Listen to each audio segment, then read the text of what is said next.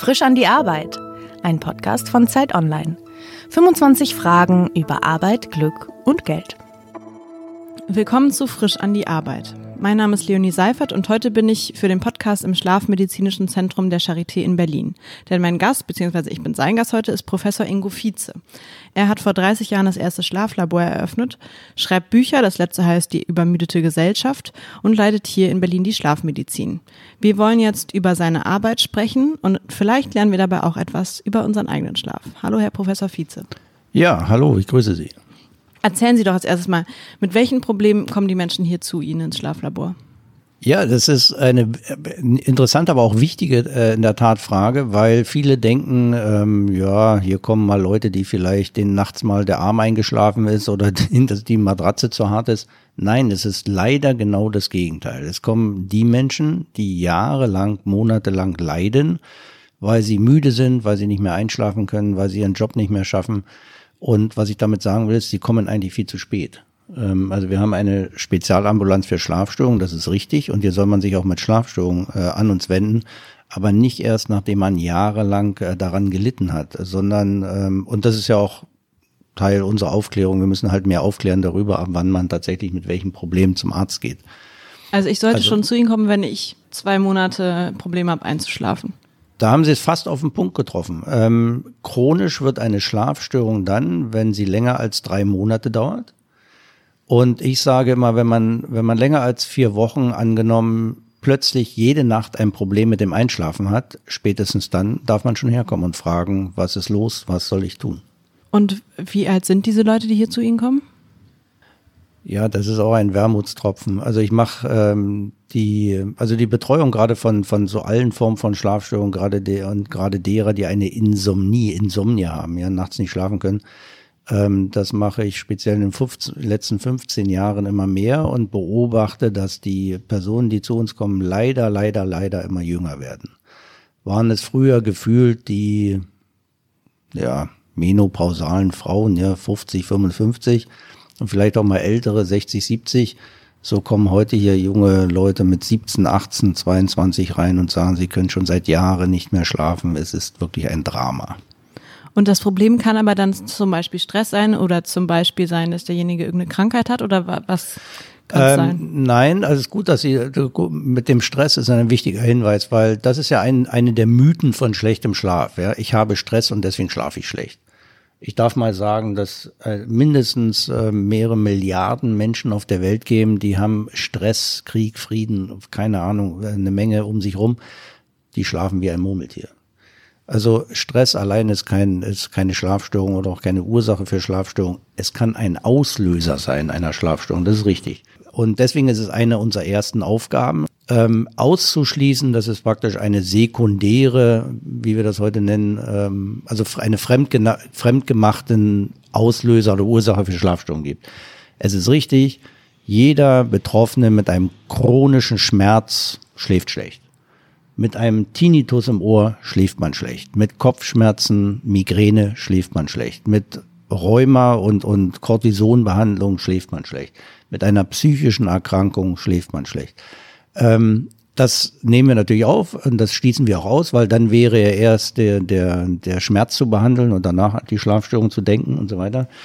Wenn wir das aber alles ausgeschlossen haben und ähm, mit der Erfahrung weiß man dann das auch, weiß man dann auch, auf was man zu achten hat, dann sind wir bei den eigentlichen Schlafstörungen. Ja, und eine Schlafstörung ist dann die Insomnie zum Beispiel genauso eine chronische Erkrankung, die plötzlich kommen kann oder sich äh, ankündigt, wie jede andere Erkrankung, wie der Bluthochdruck, wie das chronische Magen-Darm-Leiden, das Magengeschwür, Krebs, was auch immer.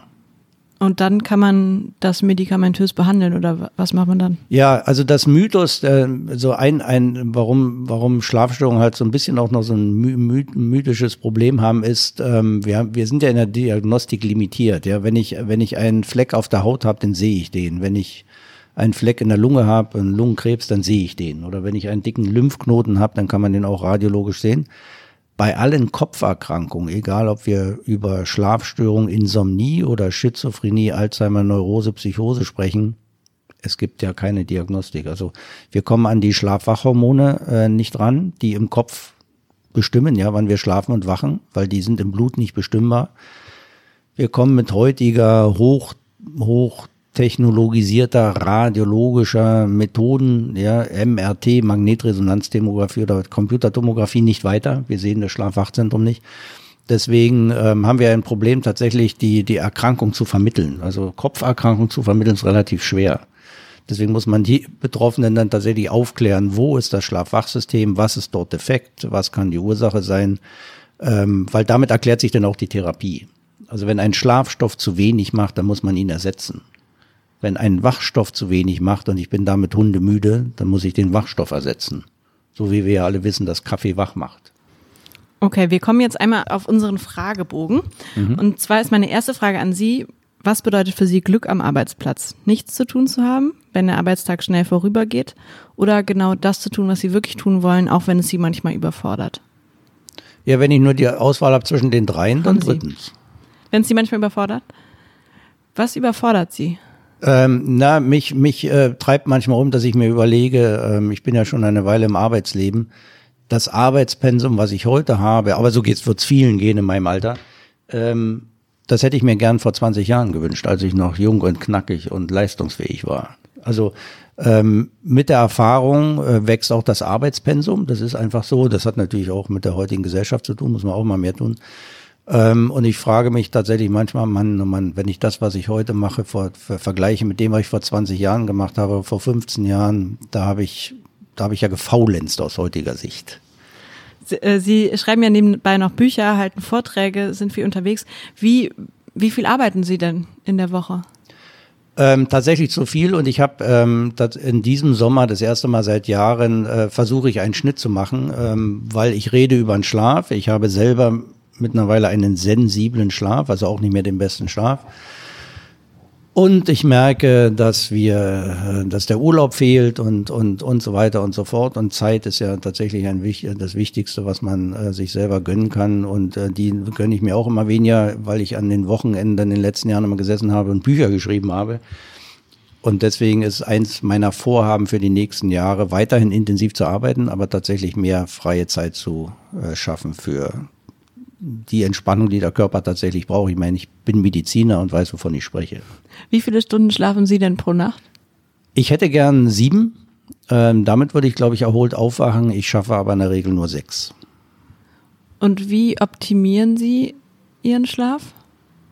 Äh, Thema optimieren, man kann seinen Schlaf noch nicht optimieren. Das werden wir in fünf, sechs Jahren tun können. Also die, die äh, Forschung, die Schlafforschung geht tatsächlich daran, dass wir überlegen, können wir in Zukunft kürzer und intensiver schlafen. Ähm, da gibt's erste Erkenntnisse zu, das mag sein. Also es ist so ein bisschen eine Horrorvision, ja. Also ich meine, ich bin der, ich bin der Verfechter des optimalen Schlafes und das sind sieben, siebeneinhalb Stunden. Auf der anderen Seite weiß ich über die Forschung, die bereits jetzt darüber nachdenkt, wie kann ich kürzer, intensiver schlafen. Ähm, bei mir gehört zum Optimieren des Schlafes, dass ich äh, im Gegensatz zu früher schon meine Bettzeit brauche. Also ich schlafe dann am besten, wenn ich vor 23 Uhr ins Bett gehe. Also wenn ich später ins Bett gehe, äh, dann schlafe ich automatisch schlechter. Werden viele, werden viele kennen. Allein mit dem Wissen, dass mir jetzt nicht mehr viel Schlaf äh, bis zum Wecker bleibt. Also die Schlafzeit irgendwie kürzer, schlafe ich schlechter. Das ist so ähnlich wie ich weiß, morgen früh muss ich ausnahmsweise um 5 Uhr aufstehen, da klingelt der Wecker dann weiß jeder, man wird vorm Wecker wach oder schläft generell schlecht in dieser Nacht. Ähm, deswegen ist Bettzeit für mich wichtig und so ein bisschen ein kleines Einschlaf- oder Abendritual habe ich auch. Also ich relaxe gern vor dem Fernseher, im Gegensatz zu dem Mythos, ja, dass man ja vorm Bettgehen kein Fernsehen schauen soll.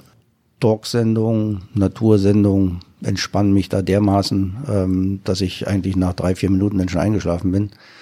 Und mein Abendgetränk ist ein, äh, eine Tasse Tee, Kräutertee. Und Sie liegen im Bett, wenn Sie die Tiersendungen schauen? Genau, also ich liege, das ist den Fehler, den die meisten machen. Also das wäre ähm, praktisch auch ein, ein Tipp von mir. Bitte nicht vor dem Fernseher einschlafen. Äh, zwei, drei, fünf Minuten Schlafdefizit abbauen. Danach merken, oh Gott, ich bin ja noch gar nicht im Bett. Aufstehen, ins Bad, Licht anmachen, halbe 20 Minuten Abendtoilette danach ins Bett gehen, nach einer halben oder drei, 30 oder 40 Minuten im Bett zu liegen und plötzlich zu merken, jetzt bin ich hellwach und bin gar nicht mehr müde. Man wird nur alle 90 bis 100 Minuten müde. Das ist bei jedem so. Und wenn man abends vor dem Fernseher merkt, man wird müde und es, und es ist eigentlich die ins Bett geht Zeit, dann bitte nicht vor dem Fernseher einschlafen, sondern sofort ins Bett gehen, vielleicht auch das Bad sogar passieren und, und gar nicht mehr nutzen, ähm, weil das Fenster sind ungefähr 20, 30 Minuten. Wenn man merkt, man wird müde, hat man 20, mit 20 bis 30 Minuten Zeit, gut einzuschlafen. Danach wird es wieder schwieriger. Okay, dann mache ich alles falsch. Ich, ich liebe es vor dem Fernseher einzuschlafen im Wohnzimmer. Mhm. Aber ich kann danach auch wieder einfach ins Bett gehen und weiter schlafen. Ja, dann machen Sie nichts falsch. Dann sind Sie eine der begnadeten 30 Prozent Deutschen, die einen, ähm, die einen guten Schlaf haben. Gratulation. Das äh, glaube ich auch. Das Einzige, was ich halt nicht kann, ist Fernseh gucken oder ins Kino gehen, weil da schlafe ich egal zu welcher Tageszeit ein. Ja, Sie, also von Ihnen, von Ihnen sollte es viel mehr geben. Äh, die schlechte Nachricht, es gibt immer weniger von diesen begnadeten Schläfern leider. Jetzt interessiert mich natürlich, warum es davon immer weniger gibt, aber erstmal wollte ich Sie was mhm. anderes fragen. Und zwar, ähm, um wie viel klingelt Ihr Wecker morgens? Der, ja, das ist ein bisschen kompliziert. Mein Wecker würde um 6.30 Uhr klingeln. Ähm, aber ich werde bereits eine Stunde eher wach, ähm, weil dann ähm, der Hund ausgeführt wird. Nicht von mir, sondern von meiner Frau, aber das macht mich dann schon mal wach. Aber ich schaffe es, wenn ich Glück habe, dann nochmal 40, 50 Minuten einzuschlafen. Und ist Snoosen gut oder nicht gut? Aus meiner Sicht ein Unding. Ähm, wer das gern mag, ähm, der kann das tun, ähm, vor allen Dingen am Wochenende. Aber unter der Woche, wo wir in der Regel alle nicht auf unsere Wohlfühlschlafzeit kommen, also alle zu kurz schlafen, sich den Schlaf nochmal künstlich eine halbe Stunde zu kürzen, um dann darum zu snoosen, ähm, das nimmt uns ja nochmal 10, 20 Minuten effektiven Schlafes. Also deswegen snoosen gern, wenn man ausschlafen kann. Aber wenn man wenig Zeit ähm, zum Schlafen hat, dann sollte man die tatsächlich bis zur letzten Sekunde ausnutzen. Okay, man entscheidet ja meistens spontan, dass man dann doch noch nicht so früh los wird. Wenn das geht. ähm, äh, ich, ja. Sie haben jetzt eben aber auch noch gesagt, ähm, in fünf bis sechs Jahren können wir möglicherweise kürzer schlafen, aber intensiver. Muss ich mir das so vorstellen wie so eine Maske, die ich mir ins Gesicht mache und dann werde ich benebelt oder wie? Genau, genau. Sie haben die richtigen Vorstellungen. Ähm, wir werden wahrscheinlich, also die Technik wird dahin gehen, dass wir uns äh, vielleicht keine Maske, da reicht ähm, ja eine Elektrode oder Kopfhörer oder je nachdem wie wie der Stimulus, der uns intensiver schläfen, äh, schlafen lässt, äh, appliziert wird. Also entweder es ist Licht oder es sind Geräusche oder es sind elektromagnetische Wellen. Und ähm, eine Idee zum Beispiel ist, den Tiefschlaf, das ist ja die gesündeste Schlafphase, die ist gekennzeichnet durch so langsame Wellen in den Hirnströmen. Also wenn wir die Hirnströme messen, sehen wir so langsame Wellen. Wenn man die langsamen Wellen in der Amplitude, in der Größe, also verstärken kann, ne? die langsamen Wellen werden immer größer, dann weiß man heute, je größer, desto intensiver der Tiefschlaf, desto besser. Also die Idee, wenn ich diese Wellen stimuliere und sie größer mache, vielleicht brauche ich dann weniger Tiefschlaf oder weniger Schlafzeit oder schlafe halt intensiver. Ähm, und, und da wird es halt noch mehr Ideen in den nächsten Jahren geben. Äh, ich hoffe aber, die Ideen sind äh, nicht dazu da, dass wir alle kürzer schlafen, sondern ähm, nützt allen denen, die im Moment gar keinen Tiefschlaf haben oder eben schlecht schlafen. Mhm. Dafür ist die Technik natürlich auch geeignet. Ja, oder praktisch, wenn man weiß, man muss jetzt eigentlich was schlafen, wenn man total lange durchhalten muss an dem Tag und dann könnte man so für eine Stunde sowas benutzen? Ja, das ist denkbar. Im Moment, ähm, jeder, der einen Powernap am Tage macht, also einen Minischlaf oder Kurzschlaf, der weiß, es gibt so Schlaffenster. Ne? Ich schlafe am besten am Tage ein um die Mittagszeit zwischen 12 und 14 Uhr oder nachmittags zwischen 16 und 18 Uhr. Wenn ich jetzt aber nur Zeit habe zwischen 12 und äh, zwischen 14 und 15 Uhr, zu einer Zeit, wo ich normalerweise nicht müde werde, dann könnte es sein, dass solche Technik hilft, ist richtig. Hm. Andere Frage, was wollten Sie als Kind werden? An, als Kind kann ich mich nicht erinnern. Ich kann Ihnen aber sagen, wo, was ich als äh, Schüler werden wollte. Ich wollte Meeresbiologe werden. Da gab es mal einen französischen Meeresbiologen, den Jacques, Jacques Cousteau. Und den seine Bücher, da waren ja so nette Unterwasserbilder drin, die habe ich verschlungen. Ich hatte die nur auf Englisch, konnte ich gar nicht lesen. Oder auf Französisch, glaube ich. Aber diese Unterwasserwelt hatte mich begeistert und das war mein Traumberuf. Und warum haben Sie den nicht ergriffen? Ähm, weil ich komme ja aus dem Osten und ähm, da hieß es, wenn du Biologie studieren willst, werden nur 30 Studenten pro Jahr angenommen. Und da hatte ich begriffen, dass ich da keine Chance habe. Und dann hatte ich das Angebot bekommen, ähm, im Ausland Medikobiologie zu studieren. Da wusste ich gar nicht, was das ist. Ich hatte nur begriffen, Medizin ist dabei. Na gut, wollte ich nicht, aber auch nicht schlecht. Aber Biologie war dabei. Und das ist ja das, was ich studieren wollte. Und so bin ich dann äh, zum medikobiologischen Studium gekommen. Und bereuen Sie das, dass Sie heute nicht Meeresbiologe sind? Ähm, ich kompensiere es mit Tauchen. Also wir gehen selber gern äh, unter Wasser tauchen, haben auch äh, viele Tauchreviere äh, auf dieser Welt schon besucht. Und ähm, sagen wir so, mit den Fischen kann man nicht sprechen, mit den Patienten kann man sprechen. Ähm, ich habe mich nicht nur dran gewöhnt, sondern ich mag es, äh, mit, mit Patienten zu sprechen. Also der Patientenkontakt und die Medizin ist dann schon was, ähm, was mich begeistert. Und Sie haben ja dann in Moskau, glaube ich, Bio, Bio, Medikobiologie ja. studiert. Wie sind Sie bei der Schlafmedizin gelandet? Ähm, ich habe in Moskau begonnen, ähm, das Herz-Kreislauf und das Atemzentrum bei Tieren zu untersuchen. Ähm, damals gab es ja noch ähm, viele äh, interessante Tierexperimente, die tatsächlich auch der, der Medizin weitergeholfen haben. Und mit der Forschung, die ich dam damals gemacht hatte, gab es in der DDR als Pendant ähm, eben nur Berlin, damals die Charité, wo ich das äh, weiterführen konnte. So bin ich an die Charité gekommen. Und in der Charité bin ich äh, in der Physiologie gelandet. Physiologie ist ja die Lehre der Organfunktionen. Und in der kleinen Abteilung, wo ich war, die äh, wurde dann aber ausgegliedert zu, zu einem anderen Institut, das hieß Neuropathophysiologie, also ein bisschen kompliziert. Ähm, aber kurzum, dieses ähm, Institut, wo wir denn zugegliedert wurden, das befasste sich mit Extremmedizin und Schlafmedizin. Und Extremmedizin heißt Kosmosmedizin, Antarktismedizin. Das war mal schon interessant. Aber mich hat tatsächlich neben dieser Extremmedizin gerade diese Schlafmedizin äh, angeteased, wie man heute sagen würde. Ähm, warum kann ich gar nicht sagen? Vielleicht, weil es so exotisch war und ich darüber noch nie was gehört hatte, auch im Studium über Schlafmedizin nichts gehört habe. Und dann bin ich bei geblieben. In der Rückbetrachtung, was hat Ihren beruflichen Werdegang im Besonderen geprägt? Ihr Bedürfnis nach Sicherheit, Ihr Interesse an Geld, Anerkennung in Familie und unter Freunden oder waren es entsprechende Gelegenheiten? Also geprägt hat mir, haben mich schon die, die Gelegenheiten, die ich genutzt habe, denke ich. Und das ist auch so, was man machen sollte. Man sollte, also man sollte schon für irgendwas kämpfen, ist richtig. Man sollte aber auch Gelegenheiten nutzen und nicht liegen lassen. Also ich hatte die Gelegenheit, 1990 zum Beispiel ein Schlaflabor aufzubauen an der Charité, ohne jegliche Unterstützung. Und dann hätte ich sein lassen können. Oder was wir gemacht haben, wir haben Pinsel und, und äh, Farbeimer in die Hand genommen, haben Räume selber gemalert, haben das Schlaflabor selber eingerichtet, ohne Unterstützung und haben angefangen mit dieser Medizin, obwohl vollkommen unklar war, ob die Krankenkassen überhaupt dafür bezahlen. Ja, also das war so Gelegenheit nutzen.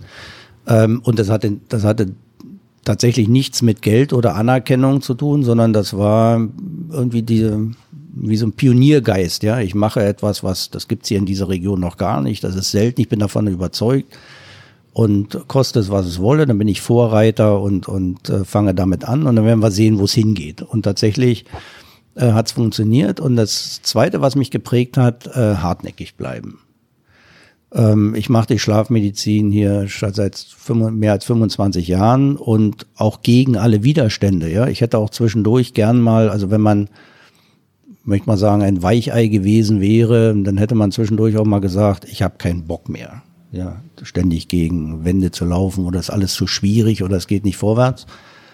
Nein, tatsächlich dann einfach, von, wenn man von der Sache überzeugt ist, dann hartnäckig bleiben und, und weiter dafür kämpfen und dann ist es tatsächlich so, wie es heute ist, dass wir ein anerkanntes Zentrum sind. Ähm, und nicht nur das, sondern dass tatsächlich die Schlafmedizin mit dem Exotischen, was ich damals betrieben habe, das ist heute in aller Munde. Ja.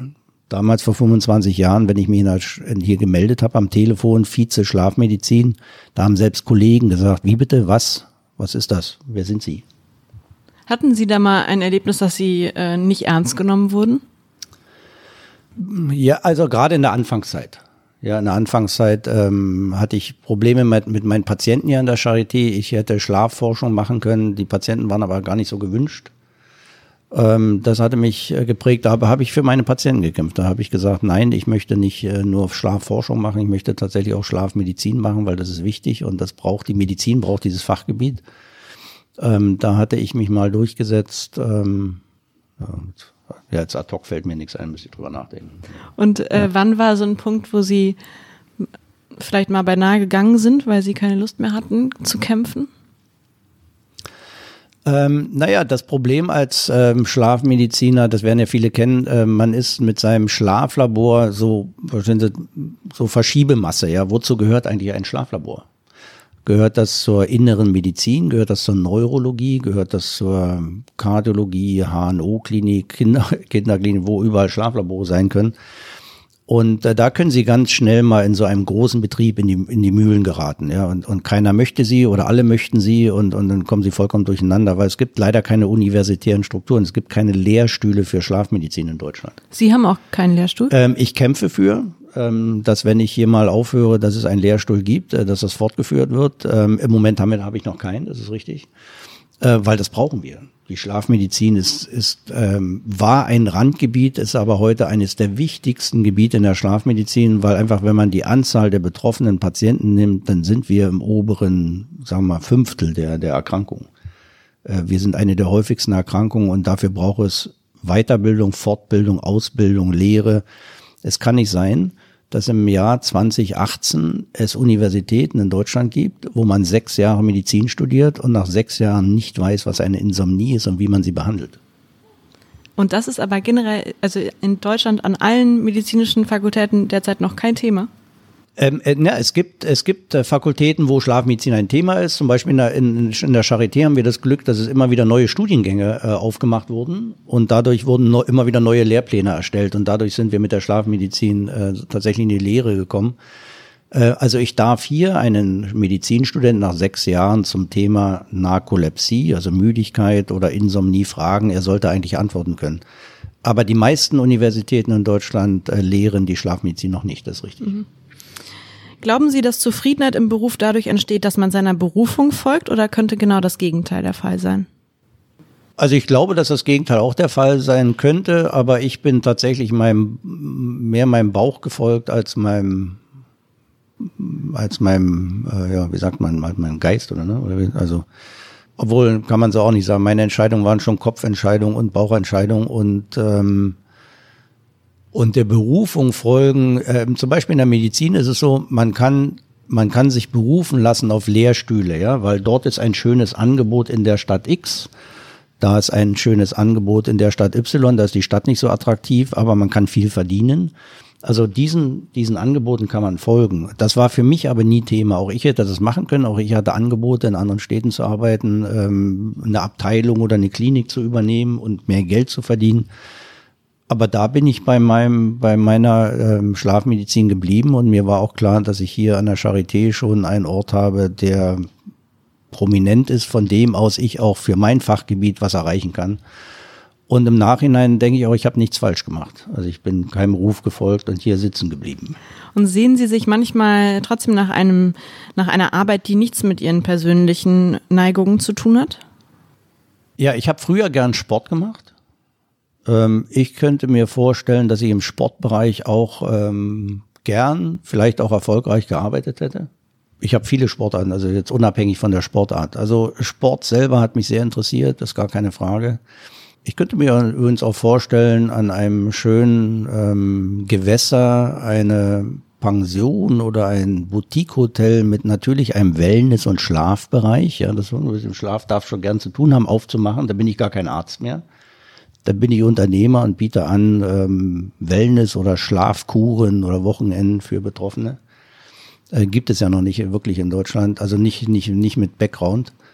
Also da hänge ich jetzt äh, nicht am, also träumen darf man schon und ich könnte mir andere, andere Berufe oder andere Berufungen vorstellen, äh, genau, aber aber Sie bleiben jetzt erstmal in der Charité oder haben Sie ich schon äh, bleibe, eine Immobilie? Ich, nein, nein, Nein, wir haben ja gerade von Träumen gesprochen, genau. Oder vielleicht, wenn ich hier in der Charité aufhöre, was kann man danach noch alles bewegen? Man kann eine Menge bewegen auf diesem Gebiet, das ist tatsächlich so. Ähm, aber ich werde, ja klar, ich bleibe hier und, und wäre der universitären Schlafmedizin äh, treu bleiben bis zum letzten Arbeitstag. Sie haben e-, eben gesagt, äh, dass das Schlafproblem immer größer wird. Und es gibt Studien, nach denen 80 Prozent der Arbeitnehmer in Deutschland an Schlafstörungen leiden. Sind die denn jetzt alle unglücklich mit ihrer Arbeit? Oder ist das so ein ganz häufiger Grund von denen? Oder und vielleicht ist das jetzt auch die falsche Frage. Vielleicht hätte ich Sie erstmal fragen sollen, warum wird das Problem immer größer? Das Problem Schlafstörungen wird immer größer, weil ähm, die Auslöser immer mehr werden. Also es ist nicht so, dass im Jahre 2018 automatisch mehr Schlafgestörte gibt als 1518, ähm, weil das so eine Entwicklung ist. Nein, die, die Gesellschaft entwickelt sich und ähm, die, wir haben, nehmen wir mal, wir sitzen hier in Berlin, das ist eine Großstadt. Die Großstadt abends ist voller Licht und Lärm. Das gab es früher nicht. Äh, also Licht, Lärm, kürzere Schlafzeiten, Doppelstress, Familie, Beruf, zweiter Beruf, ähm, mehr Verantwortung und was alles. Und dann kommt die Arbeit ins Spiel, ja, auf der Arbeit Zeitdruck, Stress hin und her.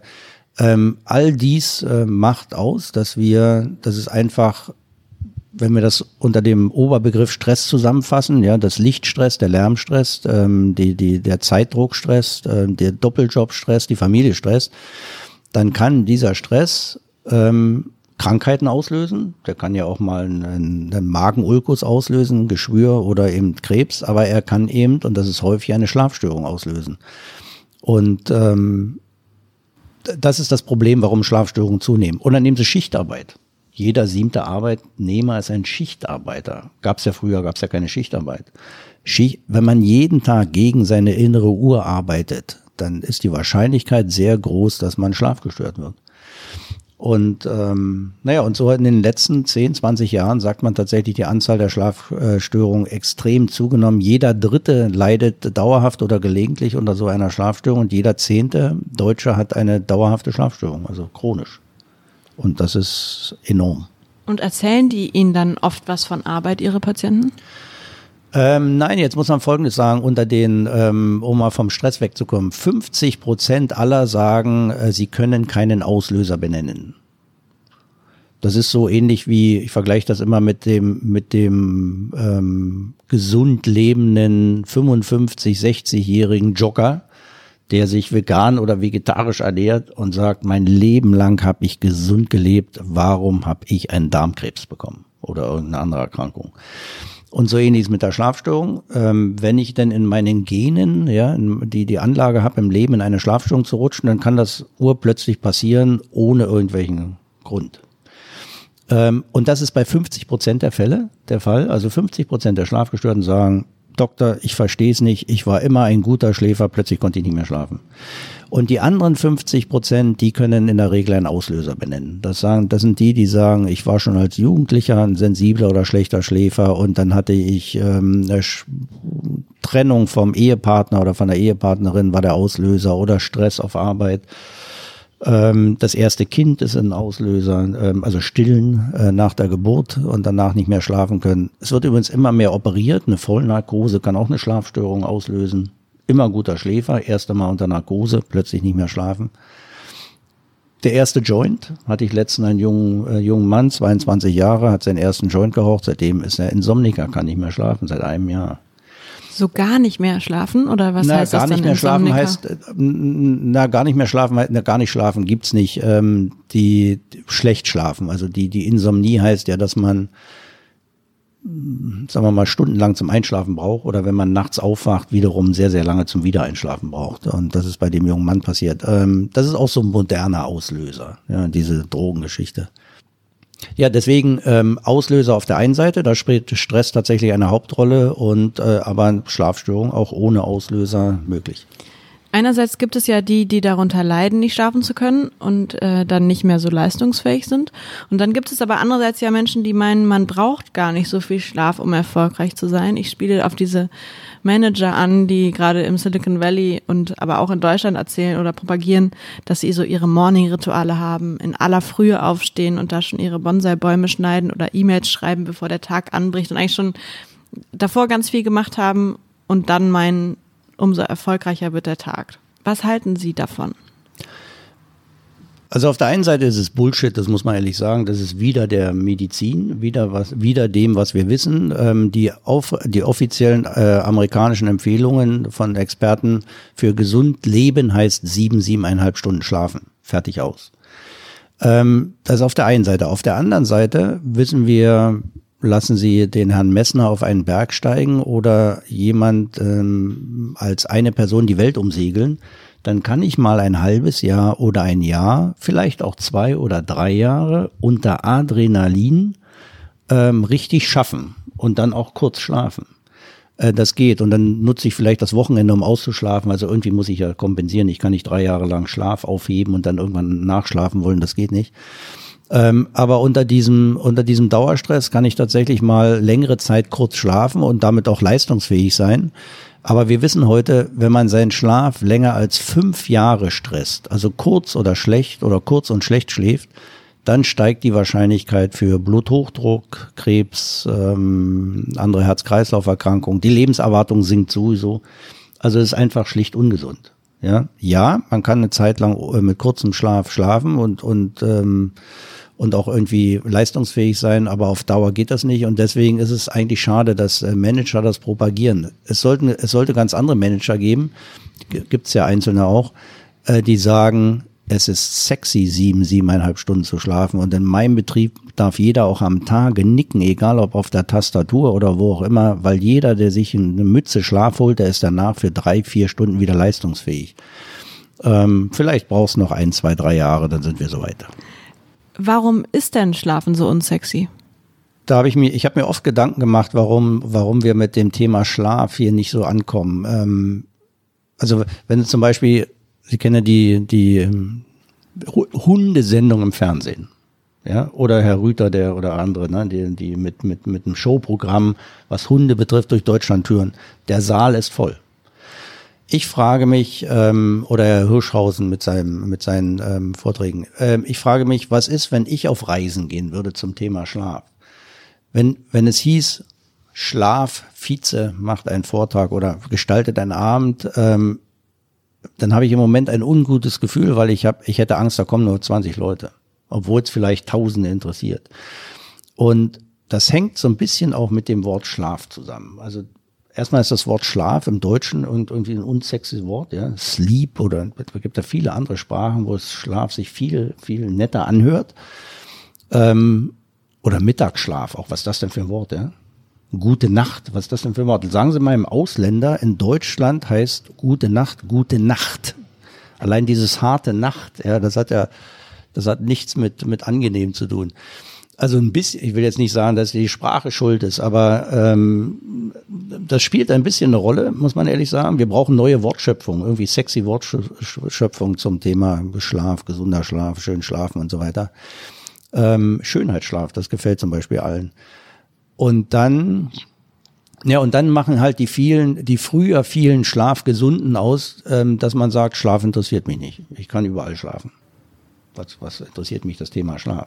Diese wenigen Menschen setzen sich sozusagen durch mit. Na, sie haben das in den letzten Jahrzehnten gemacht. Mhm. Im Moment werden es ja immer weniger. Ja, im Moment sind die schlechten Schläfer ja in der Überhand und deswegen wird Zeit, dass wir das irgendwie das äh, Thema Schlaf hier auf die auf die Agenda setzen. Aber wenn man sich Gedanken macht, warum Schlaf so in den letzten Jahren so Mauerblümchen da sein äh, führte, dann ist es tatsächlich so, dass Schlafstörungen waren nicht häufig, werden immer häufiger.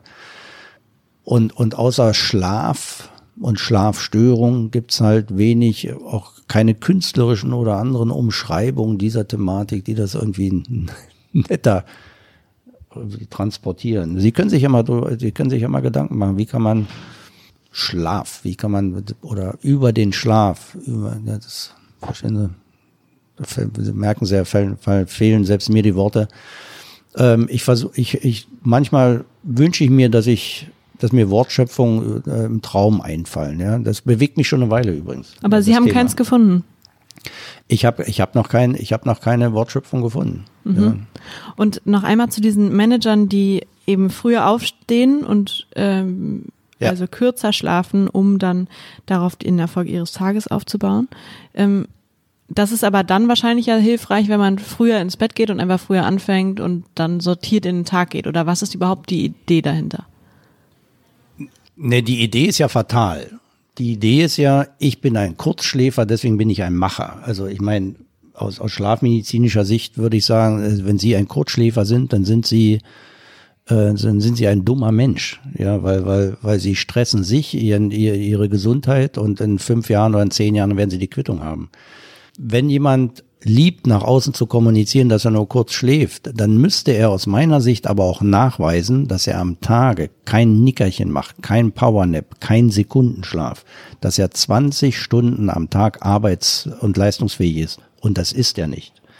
Auch ein, an, ein angenommener Kurzschläfer hat seine Müdigkeitstiefs, ähm, dann verkriecht er sich in der Ecke oder schläft, wenn er als Beifahrer im Auto chauffiert wird oder wenn er mit dem Flieger irgendwo hinfliegt, wird, darüber wird nicht gesprochen äh, vier Stunden reichen nicht aus, um zu schlafen. Wenn man aber tatsächlich sich nur vier Stunden gönnt, dann ist es richtig, dann sollte man spätestens um, oder ja, sollte man 22, 23 Uhr ins Bett gehen, weil der Vormittagsschlaf, äh, vor Mitternachtsschlaf und dann die ersten zwei, drei Stunden nach Mitternacht, das ist die Zeit, wo wir von der Qualität her am besten schlafen. Weil das die Körpertemperatur niedrig, das sind die Schlafhormone erhöht, die Wachhormone vermindert, das morgendliche Stresshormon Cortisol ist noch nicht im Ausschütten. Deswegen, das gilt übrigens auch für alle anderen, ähm, wenn man gesund schlafen will, dann bitte zwischen 22 und 24 Uhr ins Bett, nicht erst um zwei oder drei Uhr, dann wird die zweite Nachthälfte schlechter. Was machen Sie denn, wenn Sie hier in Ihrem Büro müde werden? Ja, genau das, was ich Ihnen gerade gesagt habe. Entweder muss die Tastatur dran glauben oder äh, ich fleze mich sozusagen in meinen Sessel, also so ein bisschen lass mich gehen ähm, und schlafe ein. Ähm, der Vorteil ist, wenn man unbequem einschläft, dass man automatisch nach, bei mir sind es glaube ich in der Regel fünf, sechs Minuten, nach drei, vier, fünf, sechs, spätestens zehn Minuten aufwacht. Weil irgendwas wehtut, weil der Arm eingeschlafen ist, weil der Hals steif ist. Ähm, der natürliche Wecker reicht vollkommen aus, weil diese fünf oder zehn Minuten, die machen einen wieder für die nächsten drei, vier Stunden leistungsfähig. Reicht. Wenn man sich hinlegen möchte, was ich nicht mache, dann müsste man sich einen Wecker stellen, weil dann wird man wahrscheinlich automatisch nicht nach 20, 30 Minuten wach. Als ich äh, noch ein Einzelbüro hatte, habe ich mich auch ähm, einige Male heimlich unter den Schreibtisch gelegt. Das geht nicht mehr, weil ich jetzt im Großraumbüro arbeite. Ja, herrlich. Ähm, dann können Sie ja nach dem heutigen Tag in Ihrem Großraumbüro morgen mal damit anfangen, wenn Sie müde sind, einfach Ihren Kopf auf die Tastatur und fünf Minuten zu nicken. Und dann wollen wir mal schauen, was Ihre, Ihre, äh, Ihre Kollegen sagen wenn sie, wenn sie es erreicht haben, den Schlafen, ein, ein gutes Image zu geben, dann sagen die alle, pst, nicht so laut, Kollegin schläft, lass sie fünf Minuten in Ruhe. Ähm, wenn der Schlaf das Image hat, was er die letzten Jahrzehnte hat, dann werden sie wach gemacht und wird gesagt, du Penner oder schlaf doch mal aus, aber nicht hier auf Arbeit, was soll das? Aber Sie haben ja einen ganz guten Überblick. Gibt es denn äh, Unternehmen, die so Schlafräume haben für ihre Mitarbeiter? Ja, das wäre immer von den Medien gefragt, aber ich, es gibt kein Unternehmen, was ich tatsächlich nennen kann. Ähm, ich habe ja für mein Buch auch nochmal recherchiert und, äh, selbst da habe ich äh, nicht wirklich was gefunden. Es gibt tatsächlich zwei, drei kleine, glaube ich, Unternehmen, die das machen. Ähm, das, es gibt ja ein Unternehmen, ich möchte gar nicht sagen, in welcher Stadt, ähm, das war die letzten 20 Jahre immer bemüht worden, eine Stadtverwaltung, ja, hat äh, den, den Powerschlaf eingeführt. Und die wollten dann einfach nicht mehr genannt werden, weil, weil die letzten 20 Jahre die Presse sich immer auf diese kleine, auf diese kleine äh, Stadtverwaltung dort stürzte. Ähm, ja, also sagen wir mal so, ich kann Ihnen das Staatsballett Berlin nennen. Ähm, das sind ja hochspezialisierte Künstler, die müssen aufpassen, dass, nicht, dass sie sich nicht verletzen, haben jeden Abend Aufführungen oder fast jeden Abend. Und äh, die haben einen Ruheraum äh, tatsächlich erschaffen, ähm, wo sie am Tage eben anstelle der fünften Tasse Kaffee sich hinlegen können. Gibt es auch Ruheraumregeln, nicht länger als eine halbe Stunde. Und dort kann man sich ausruhen oder auch schlafen. Sie beraten ja die Tänzer von dem Berliner Staatsballett und ich glaube auch noch andere Sportler, das Olympiateam ja. der Leichtathleten. Ähm, haben Sie da jetzt einfach nur diesen Ruheraum eingeführt oder wie helfen Sie Spitzensportlern, ihre Leistung zu optimieren? Ja, sagen wir mal so, ich würde, ich biete das an und würde gerne helfen, allein es wird noch nicht genutzt. Ja, also die Balletttänzer haben es genutzt, indem wir tatsächlich den Schlaf, man kennt ja heute diese Schlaf-Apps ne, im, im, Smartphone, wo man nächsten Tag schauen kann, wie man geschlafen hat. Diese, diese Aktimetrie, wie wir das nennen, also die Bewegungsmessungs, diese Be Beschleunigungsmessung, ähm, die machen wir mit so medizinischen Geräten, das ist wie so eine kleine Uhr, die man um das Handgelenk bindet. Das haben wir bei den Balletttänzern gemacht und haben da die guten von den schlechten und von den sensiblen Schläfern äh, unterschieden, haben Schlaftipps gegeben, haben Veranstaltungen durchgeführt und wie gesagt bis hin zur Erstellung des Ruheraumes. Bei den Olympioniken haben wir den Flug nach Rio begleitet oder empfohlen, wie man sich verhalten soll wegen den dreieinhalb Stunden Zeitunterschied, wie man damit umgeht. Und ähm, ansonsten in, in Sportvereinen oder gerade Profisportvereinen, ähm, da gibt es zum Teil Schlafcoaches, ähm, die aber aus dem nichtmedizinischen Bereich kommen. Ähm, es gibt tatsächlich wenig Expertise und wenig Wissenschaft dazu. Aber ähm, die Wissenschaft haben wir belesen. Wir haben ja auch mittlerweile ein bisschen Erfahrung. Und ich denke, die, sei es im Sportbereich oder sei es auch im, im im Managementbereich oder im, im normalen Betrieb irgendwo, ähm, das, das, der Schlaf oder die, die, wie wir es nennen, das Ruheaktivitätsprofil oder das Ruheaktivitätsmanagement, das ist eine Leistungsreserve, die noch nicht genutzt wird. Ja, also wann ist jemand wie leistungsfähig in Abhängigkeit der Tageszeit, in Abhängigkeit, was er gegessen hat, in Abhängigkeit, wie lange er geschlafen hat, ob er einen Powernap gemacht hat, ja oder nein. Also da kann man eigentlich noch viel machen, allein es wird wenig angefordert. Mhm. Und wie kann man diese Sleep Cycles das sind diese Schlafphasen. Wie kann man die, wie kann man sich danach richten? Kann man die bestimmen und dann äh, sehr geplant zu bestimmten Zeiten schlafen? Oder wie geht das? Ähm, ja, das, also wir, wir haben das Problem, individu also individuelle Empfehlungen zu geben, ist relativ schwierig noch, weil wir, weil, die Technik einfach, äh, also die Messtechnik ist noch aufwendig. Ja? Wenn ich, wenn ich die Hirnwellen messe, messen würde, dann könnte ich bei jedem genau sagen, in welchem Rhythmus ähm, er praktisch aktiver oder ruhiger wird. Oder in welchem Rhythmus er wacher oder müde wird. Ja, es geht ja alles in Rhythmen. Wir werden in 90 bis 100 Minuten Rhythmen müde. Wir werden aber auch in alle drei, vier Stunden müde. Wir werden auch im Stundenrhythmus alle 60 Minuten müde. Also da gibt's viele, viele Rhythmen. Äh, das könnte man messen, wenn man die Hirnwellen misst. Das ist aber ein bisschen aufwendig. Müsste man Elektroden auf dem Kopf tragen und dann kommen auch so viele Daten zusammen. Dann braucht man noch einen großen Speicherbereich. Also für die, für die Online-Messung, sagen wir mal so, über eine Woche oder zwei Wochen, dann reicht ja auch nicht ein Tag zu messen. Man müsste mehrere Tage messen oder Tag und Nächte. Ähm, da fehlt noch die Messtechnik. Die Messtechnik, die händelbar ist, die einfach auszuwerten und auch preiswert ist, die haben wir einfach noch nicht. Und das ist äh, so ein bisschen das Problem, was wir haben. Deswegen helfen wir uns mit der Aktigraphie, mit der Aktimetrie, das was auch in den Smartphones ist. Aber wenn man ähm, gezielte Empfehlungen geben will, dann brauchen wir in Zukunft tatsächlich diese Hirnstrommessung, um zu gucken, was da, wann das Gehirn signalisiert, wann es leistungsfähig ist oder nicht, ja. Ich habe jetzt in der Vorbereitung auf unser Gespräch äh, ein paar Interviews mit Ihnen gelesen und da haben Sie unter anderem gesagt, dass man zum Beispiel nicht nach, wahrscheinlich habe ich es falsch abgespeichert, nicht nach fünf Stunden aufsteht. Also zum Beispiel, wenn ich weiß, ich muss um fünf Uhr los, dann soll ich nicht um zwölf einschlafen, sondern ja, so, dass ähm, ich nur vier Stunden schlafe.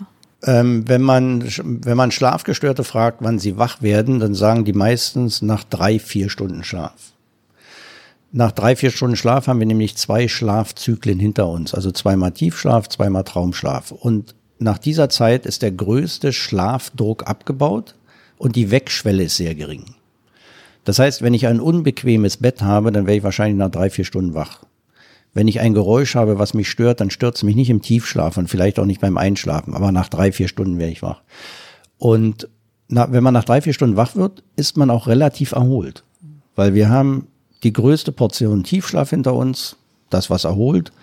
Es fehlt ein bisschen Traumschlaf, aber der, der, ist, der ist nicht notwendig, um nach vier Stunden aufzustehen. Deswegen die Empfehlung, gerade jetzt in der Reisezeit nach den Ferien, oder manche haben ja die Ferienende noch vor sich, wenn man nachts mal aufstehen möchte, dann eben nach drei, vier Stunden den Wecker stellen und aufstehen und nicht nach fünf oder nach zwei Stunden. Okay, aber da ich ja eh nicht so anfällig bin, muss ich jetzt nicht nach vier Stunden dann aufstehen für, ähm, fürs Flugzeug. Sie, Sie müssen sich vielleicht nicht nachrichten, aber auch Sie werden die Erfahrung machen, wenn Sie zufällig aus dem Tiefschlaf geweckt werden, weil Sie sich nach zwei Stunden schon wecken lassen, ja, oder nach fünf Stunden und Sie sind zufällig noch im Tiefschlaf, dann brauchen Sie, naja, mindestens 30, 60 Minuten, um klar bei Geist und Verstand ähm, irgendwas tun zu können. So lange? Ja, das Wecken aus dem Tiefschlaf ähm, ist tatsächlich, das gibt es kein Deutsch, deutsches Wort für. Sleep Inertia nennen die das auf Englisch. Also man hat so einen Schlafüberhang, ja, der bei manchen nach zehn Minuten zu Ende ist, aber in der Regel tatsächlich bis zu einer Stunde dauern kann. Ich äh, frage Sie jetzt nochmal etwas von unserem Fragebogen. Und zwar, mhm. ähm, wenn Sie ohne weiteren Aufwand etwas in Ihrem Job ändern könnten, hätten Sie dann gerne mehr Sinn, mehr Geld, mehr Freizeit oder mehr Freiheiten? Ähm, mehr Geld. Ähm, also nicht für mich, sondern mehr, mehr Geld für, die, für, für, für den Arbeitsbereich. Ähm, wir brauchen Leute, wir brauchen mehr junge Leute, die sich für das äh, Gebiet äh, interessieren. Äh, wir würden, ich würde mehr Ärzte einstellen, damit wir mehr Patienten betreuen können. Ich würde Forscher einstellen, damit wir viel mehr forschen. Wir haben eine Menge Forschungsideen. Äh, wir kommen rein, personell können wir sie nicht verwirklichen und selbst das Anträge schreiben, dafür ist die Zeit nicht da. Ähm, also tatsächlich ähm, spielt da Geld schon eine große Rolle, wenn man das Gebiet tatsächlich, wie man heute sagt, nachhaltig entwickeln möchte. Und privat, was ist Ihnen wichtiger, Geld oder Anerkennung? Also Geld ist wichtig. Schlaf, als Schlafmediziner umso mehr. Wenn, wenn alle Umfragen äh, für Gründe schlechten Schlafes steht ähm, Geldsorgen an erster Stelle. Geldsorgen machen ein Schlafproblem. Ähm, und das wäre wahrscheinlich auch bei mir so. Ähm, aber das Zweite. Anerkennung. Also Anerkennung.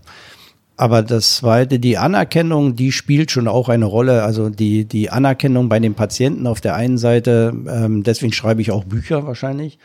Und Anerkennung ähm, durch äh, Kollegen, ähm, die ich ja mittlerweile habe in der Charité, da freue ich mich auch. Aber auch Anerkennung von den Medien oder von der Presse, deswegen reden wir auch beide miteinander. Wenn mir das nicht wichtig wäre, würde ich, würden wir wahrscheinlich gar nicht miteinander reden. Jetzt gleich äh, geht bei Ihnen die Sprechstunde los. Noch ein Thema, was ich ganz kurz mit Ihnen besprechen möchte. Wie viele Mitarbeiter haben Sie gerade? Sie haben gesagt, Sie hätten gerne mehr, aber wie viele sind es? Ähm, ja, wir haben äh, vier Ärzte, wobei die nicht alle Vollzeit bei uns arbeiten. Wir haben ähm, drei, vier MTAs, also medizinisches, technisches Personal. Wir haben, wir haben, glaube ich, acht oder neun Schwestern. Wir haben Nachtwachen, das sind Studenten, das sind 30 Studenten, aber die sich nachts immer reinteilen. Wir haben insgesamt äh, elf äh, Betten, wo Patienten schlafen können und ähm, wir haben eine tägliche Sprechstunde beziehungsweise anderthalb Sprechstunden. Und ich hätte gern 30 Betten, ich hätte gern 10 Ärzte, ich hätte gern 5 Forscher und ähm, naja. Und sind also nicht, weil wir nicht, weil wir zu viel machen, die wir hier gerade arbeiten und wir wollen weniger arbeiten. Nein, wir haben der Bedarf ist groß, wir könnten mehr machen. Und sind Sie ein besserer Chef als die Chefs, die Ihnen ähm, in Ihrem beruflichen Leben begegnet sind? Also das, da muss ich ehrlich sagen, das Chefsein habe ich nicht gelernt und ich glaube auch nicht, dass ich äh, der beste Chef oder ein guter Chef bin. Ich bin aber auch kein schlechter. Also ähm, sonst hätten, hätten wir es wahrscheinlich äh, nicht äh, dahin gebracht, wo wir, wo wir zurzeit stehen. Mit mir hat man als Chef relativ wenig auszustehen. Ich bin wahrscheinlich ähm, an gewissen Stellen auch zu tolerant, denke ich mal. Ähm, müsste man wahrscheinlich auch straighter sein, ähm, manchmal als Chef, aber wie gesagt, in meiner Art bin ich sicherlich auch zum Teil äh, Vorbild für andere. Und was würden Sie jetzt gerne konkret am Führungsstil ändern? An meinem Führungsstil? Das, mein Defizit als Chef ist wahrscheinlich äh, die Kommunikation innerhalb unseres Arbeitsbereiches. Ja, da müsste ich, ähm, da müsste ich äh, dran arbeiten und das ist auch das, was ich mir wünsche. Ich müsste mehr ähm, ich mag nach außen, außen hin als, als ähm, Chef oder guter Chef wirken, aber ähm, intern ähm, muss ich mich deutlich verbessern, das weiß ich. Weil Sie nicht genug mit Ihren Leuten reden? Genau, weil ich, ich verstecke mich dahinter, dass ich keine Zeit habe oder mich damit nicht aufhalten muss, weil das wird schon laufen und die wissen, was sie zu machen haben und wir sind eine Truppe, die zusammenhalten. Ähm, aber das habe ich zwischendurch auch gelernt. Das ist kein Automatismus. Man muss da schon auch Zeit und Energie reinstecken, reinstecken, dass die, mit denen man zusammenarbeitet, hier auch an, an der Stange bleiben. Und damit das auch Spaß macht für alle anderen, nicht nur für mich. Und was hindert Sie daran? Ja, Zeit äh, schaufeln. Das ist mein eigenes Vertun. Ich muss einfach ähm, in meinen Zeitplan einbauen, ja, dass die, dass Gespräche mit Mitarbeitern oder Zeit mit Kollegen und Mitarbeitern hier eine deutlich größere Rolle spielen muss, als das bisher der Fall war. Würden Sie Ihre Arbeit sofort kündigen, wenn Sie sich es finanziell erlauben könnten? Ähm, ja, hat sich wahrscheinlich jeder schon mal überlegt, ja. Lotto gewinnen, mehrere Millionen, was mache ich damit? Nein, ich würde natürlich nicht kündigen. Ich würde einen Teil des Geldes äh, sofort investieren, weil ich habe gesagt, ich brauche ja. Geld für mhm. Mitarbeiter. Mhm. Ein Teil natürlich für, mit, damit ich, für mich und die Familie, damit ich gesund schlafen kann, damit man keine Geldsorgen hat. Das ist ja wichtig. Ähm, aber ich würde mich freuen, ähm, auf dem Gebiet des, des, gesunden oder gestörten Schlafes noch mehr bewegen zu können, als wie ich zurzeit mache. Ja. Ist die Aussicht auf Pension für Sie in Ihrem Alter Motivation, Schrecken oder unerheblich? Ich glaube eher Schrecken, aber nicht nicht nicht was meine Pension persönlich betrifft. Ich wüsste gar nicht, ich weiß gar nicht, äh, wüsste gar nicht, was ich bekomme. Äh, würde mich auch nie darauf verlassen.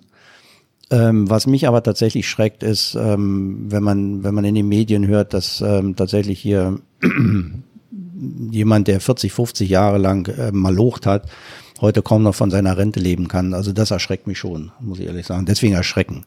Also ich hoffe, dass ich mich nie erschrecken muss und ich würde mich auf meine Rente nicht verlassen und ich will weiter aktiv bleiben.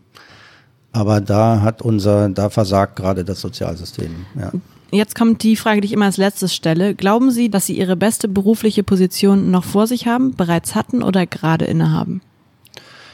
Nein, ich glaube, ich bin gerade in einer Phase, wo ich, ähm, wo ich am meisten bewegen kann. Also ich habe die Erfahrung, die ich brauche, um das zu bewegen, was ich erreichen will. Das ist genau jetzt. Das wäre in fünf Jahren zu spät ähm, und das wäre wahrscheinlich vor zehn Jahren noch zu früh gewesen. Vielen Dank, Herr Professor Vize. Na, gern geschehen und Ihnen einen gesunden Schlaf wünschend. Danke.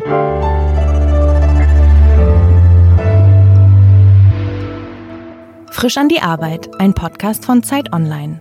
Konzipiert und moderiert von Leonie Seifert und Daniel Erck. Produziert von Maria Lorenz, poolartists.de.